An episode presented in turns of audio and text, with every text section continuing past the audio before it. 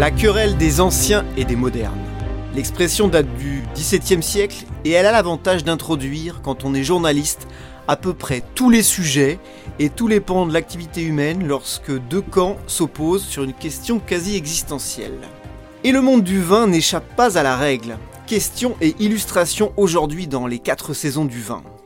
Quel est l'avenir des vins de Sauterne? Eh bien, il y a querelle des anciens et des modernes. Quel est l'avenir de Vinexpo? Eh bien, là aussi, il y a eu querelle des anciens et des modernes. Et puis, si on parle d'avenir, comment ne pas parler de ce qui préoccupe beaucoup de vignerons français, les taxes américaines sur le vin Et là aussi, il y a querelle, mais pas forcément d'anciens et de modernes, on est bien d'accord. Bonjour à tous, vous écoutez les 4 saisons du vin.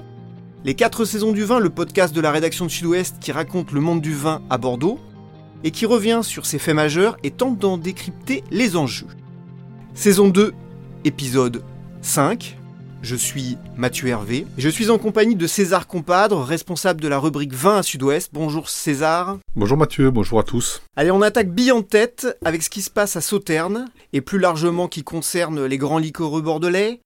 Et l'on parle de cocktails, de vins chauds et de patrimoine et viticole. On va reposer un peu le tableau. Euh, le débat est larvé depuis plusieurs années et c'est euh, Sud-Ouest et Terre de Vin qui ont reposé le, débat à plat en publiant notamment les points de vue d'Alexandre de Lursalus, le propriétaire du château de Fargue, ancien propriétaire euh, du château d'Iquem, et puis une ribambelle de réactions. David Bolzan, directeur général de Château Laforie-Péraguet, Vincent Labergère, directeur général du Château Reine-Vigneault, Jean-Jacques Dubourdieu du Château d'Oisiden. Alors de quoi parle-t-on?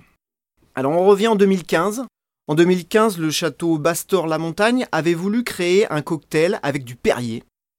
Et cette fois, en fin 2019, donc l'année dernière, le château Laforie-Péraguet et son directeur général David Bolzan ont lancé la recette d'un vin chaud à base de sauterne.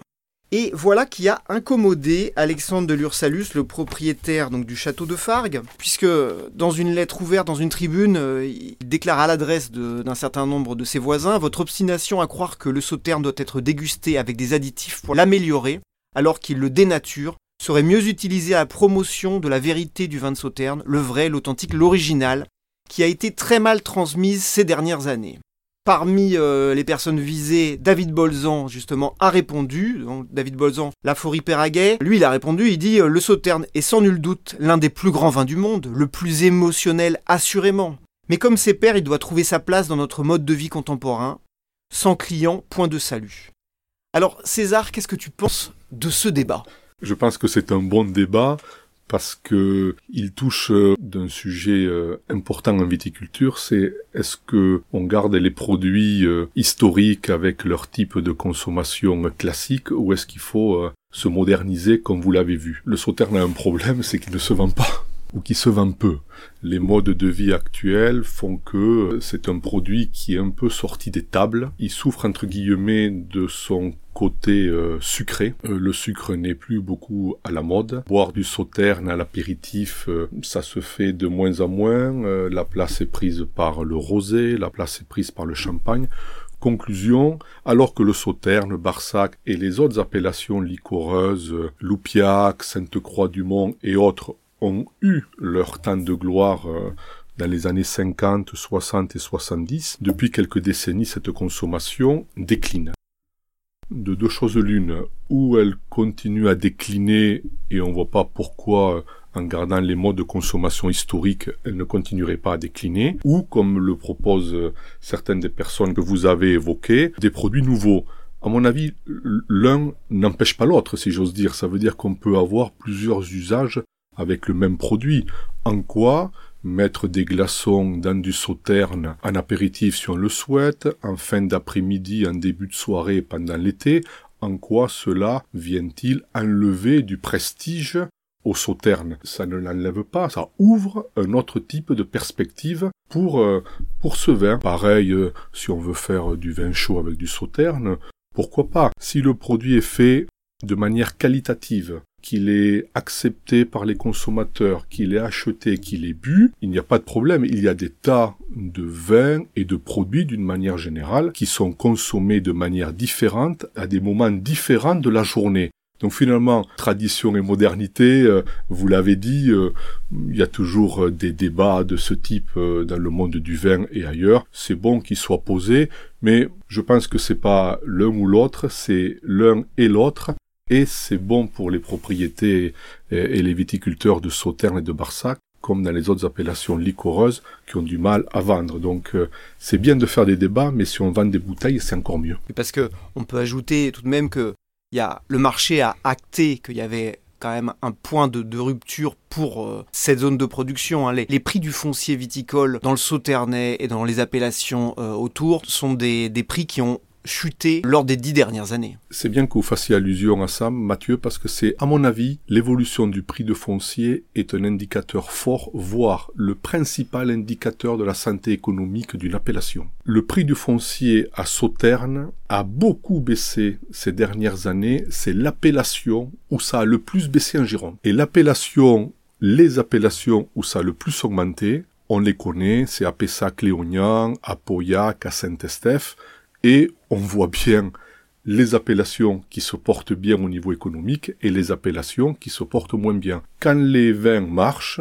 les producteurs veulent s'agrandir et acheter du foncier. Quand la consommation est davantage en berne, comme c'est le cas chez les liquoreux, eh bien, le foncier ne vaut plus grand chose et certains disent que à Sauternes, à Loupiac et ailleurs, euh, vous voulez acheter une propriété, entre guillemets, il suffit de se baisser, elle est sous les cailloux, quoi. Voilà. Donc, euh, beaucoup de choses sont à vendre. Toutes ces actions qui, qui visent à redonner un dynamisme à un marché, on ne peut pas les balayer d'un revers. Non, on peut pas les balayer. Une chose, c'est de faire de la philosophie, de s'attacher au passé, évidemment qu'il faut respecter, mais on le voit, il y a des, il y a des produits, des vins qui rentrent dans le jeu et qui sortent du jeu. Hein. Il y a 30, 40 ans, on buvait beaucoup de martini, ce qu'on appelait les vins cuits, les anciens s'en souviennent sûrement, les bières, les dubonnets, dans tous les cafés on en trouvait, ces produits ont pratiquement disparu. Ils reviennent là depuis deux ou trois ans parce qu'il y a une mode autour des alcools artisanaux. Euh, et des cocktails. Et des cocktails, bien sûr, etc. Donc, comme les personnes euh, et comme les veines dans la bouteille, ils peuvent naître et ils peuvent mourir. Voilà. Donc, euh, l'idée, c'est pas que tous ces liquoreux qui sont des produits superbes, mais qui contenaient historiquement un peu trop de sucre et effectivement il y a des raisons à la désaffection. Et aujourd'hui, les consommateurs veulent moins de sucre et il y a une partie de la production qui s'oriente vers des, des liquoreux plus frais, moins sucrés, plus alertes et plus digestes. Très bien. Alors maintenant, on va ouvrir le deuxième chapitre de cette conversation. On va revenir sur Vinexpo Paris et Wine Paris, le salon euh, qui s'est tenu début février. On avait un Vinexpo qui était euh, moribond depuis plusieurs éditions. Ça a donné un grand débat sur l'avenir du salon. Et euh, César, tu reviens de Paris, où tu y étais. Et donc, est-ce que la relance est là? En tous les cas, c'était un très beau salon. C'était un très beau salon tenu à la porte de Versailles pendant trois jours, des exposants euh, des négoces, des caves particulières, essentiellement des vignobles français, quelques vignobles étrangers. La tenue était bonne, j'ai eu, une, bonne impression. Effectivement, en termes d'organisation, vous faites bien de le souligner, c'est la première fois que Wine Paris, qui est un salon installé à Paris, qui appartient à un géant français et mondial du salon, qui s'appelle Comexposium, c'est la première fois que Wine Paris s'alliait à Vinexpo, l'organisateur historique de salon à Bordeaux qu'on connaît bien. C'était un premier rapprochement qui semble-t-il a fonctionné. Les équipes ont donné rendez-vous pour l'année prochaine. Donc on verra à l'édition numéro 2 et j'ajoute que il est très important pour Vinexpo de réussir, si j'ose dire, cette mutation à Paris parce que malheureusement, le salon Vinexpo n'aura plus lieu au parc des expositions de Bordeaux, ce qui est une grosse perte pour la ville en termes d'attractivité, de chiffre d'affaires. Donc c'est une information très importante de cette année 2019. Vinexpo n'a plus lieu à Bordeaux au parc des expositions. Et deuxièmement, nous sommes en février. Il est prévu au mois de mai Vinexpo Hong Kong, très grosse manifestation qui a également sa légitimité en Asie. Et on sait ce qui se passe avec le virus chinois. Il semble qu'il soit assez probable que le salon ne puisse pas se tenir à Hong Kong. Voilà donc des éléments de fragilité pour Vinexpo, mais de beaux espoirs aussi. D'accord, donc cette première édition parisienne, en tout cas, si on revient sur les chiffres, un peu plus de 29 000 visiteurs professionnels venant de presque 130 pays.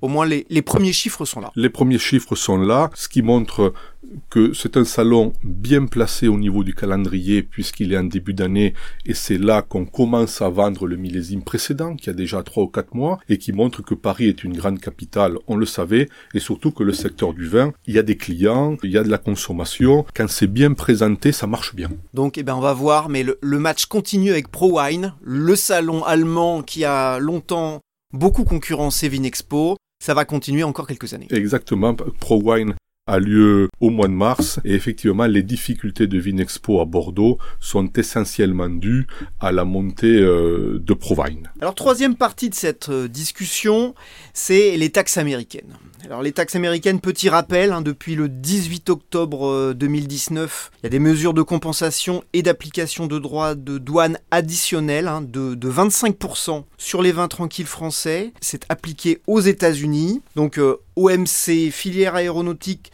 tout ça c'est le résultat d'une querelle économique entre les États-Unis et l'Europe. Et quand je dis querelle, c'est un euphémisme hein, parce qu'il s'agit tout simplement d'une guerre économique. César, tu as rencontré un certain nombre de viticulteurs récemment. Quel est le moral? Mais le moral, il n'est pas bon sur le marché américain parce que cette taxe est extrêmement préjudiciable. Les chiffres montrent que les ventes de vin sont à la baisse depuis ce mois d'octobre.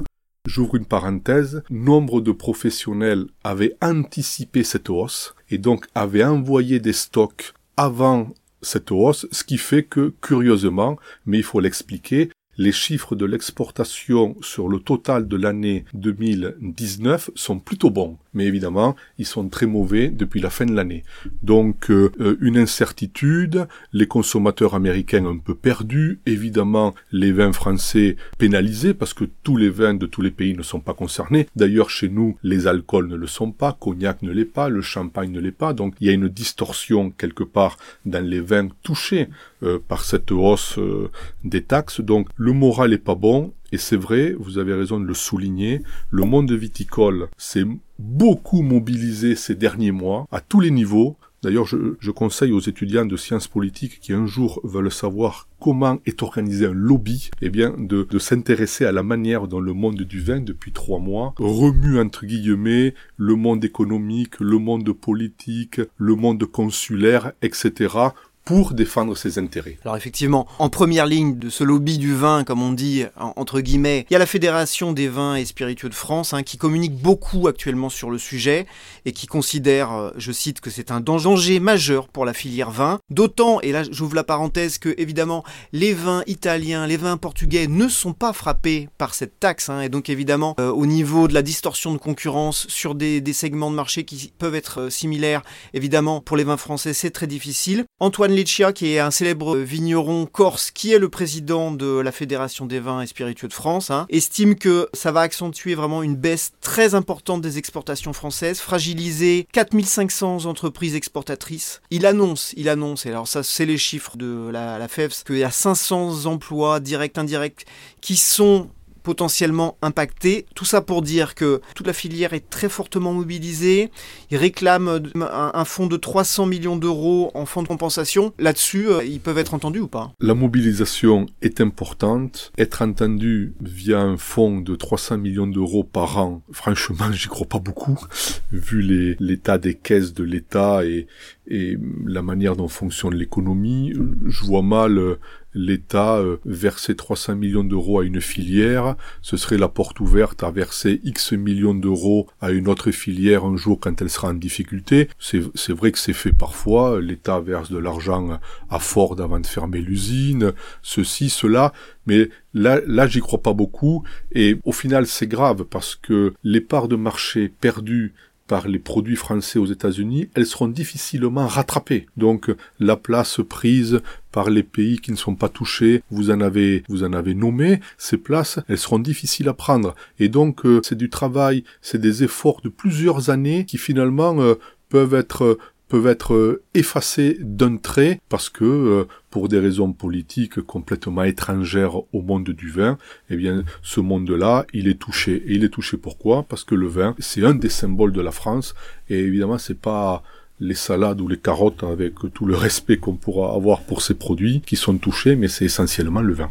Donc c'est un dossier qu'on va suivre pendant toute l'année 2020, donc une année 2020 qui risque d'être vraiment très difficile pour le, secteur, au moins au niveau des exportations aux États-Unis et sans doute ailleurs. Oui, on en aura un premier indice fin mars, début avril, parce qu'il y a un moment important dans la vie des affaires et dans la vie du vignoble qui sont les primeurs. Et donc les primeurs donne un peu le tempo, le là de, de, de l'activité économique, de la santé économique d'une filière.